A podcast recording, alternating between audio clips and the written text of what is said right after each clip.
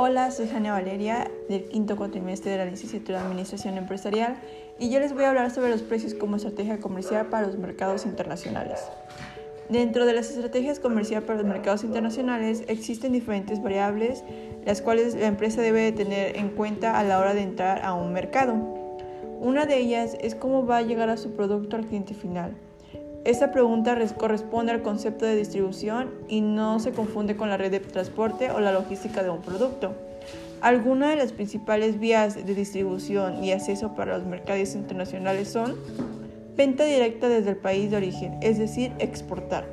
Es la forma de acceso al mercado más adecuado para una primera prospección si el mercado no los permite. La ventaja de la venta directa desde el país de origen es que existen menores riesgos e inversión que otros mecanismos de entrada. Asimismo, la empresa controla directamente el proceso. Una de sus desventajas son de que menor, menor cercanía y conocimiento del mercado. Se necesita personal en origen que gestione y haga seguimiento de los mercados. la siguiente em, manera de distribución y acceso para mercados es el agente comercial.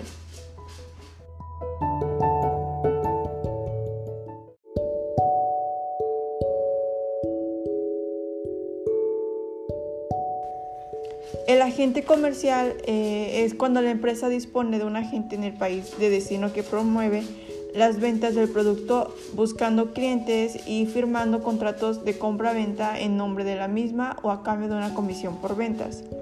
Las ventajas del agente comercial son que la gente por lo general tiene su propia base de contactos y un conocimiento técnico del sector en el país de destino y también supone un costo para la empresa que se ve reflejada en un porcentaje de comisión sobre ventas, lo que conlleva una relación mercantil y fórmulas de colaboración reversibles.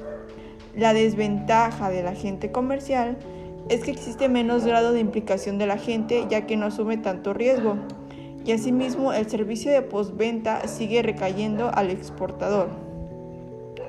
La siguiente idea o principio sería el distribuidor.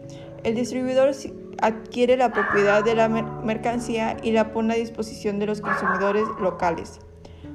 Sus, ventajas son de que eh, hay experiencia en el mercado y en el sector, además que puede adquirir labores de marketing. Asimismo, es responsable de la distribución y logística del producto dentro del país y realiza el servicio post-venta.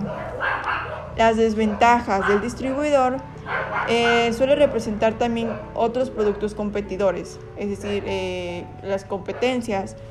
Y asimismo, al asumir más riesgo, las condiciones del contrato no son tan beneficiosas para la empresa y el distribuidor puede alterar la política de marca para controlar el mercado.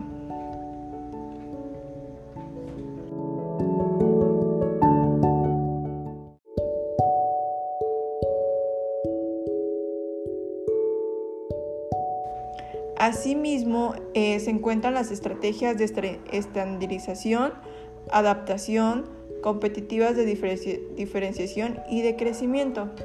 La estrategia de estandarización se basa en, en productos que al tenerla una marca y una serie de ventajas asociadas, se tiene economías de escala y se homogeneizan los gustos de los consumidores.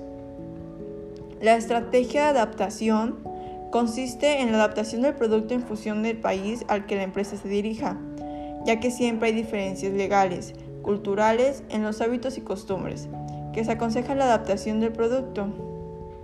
La estrategia competitiva.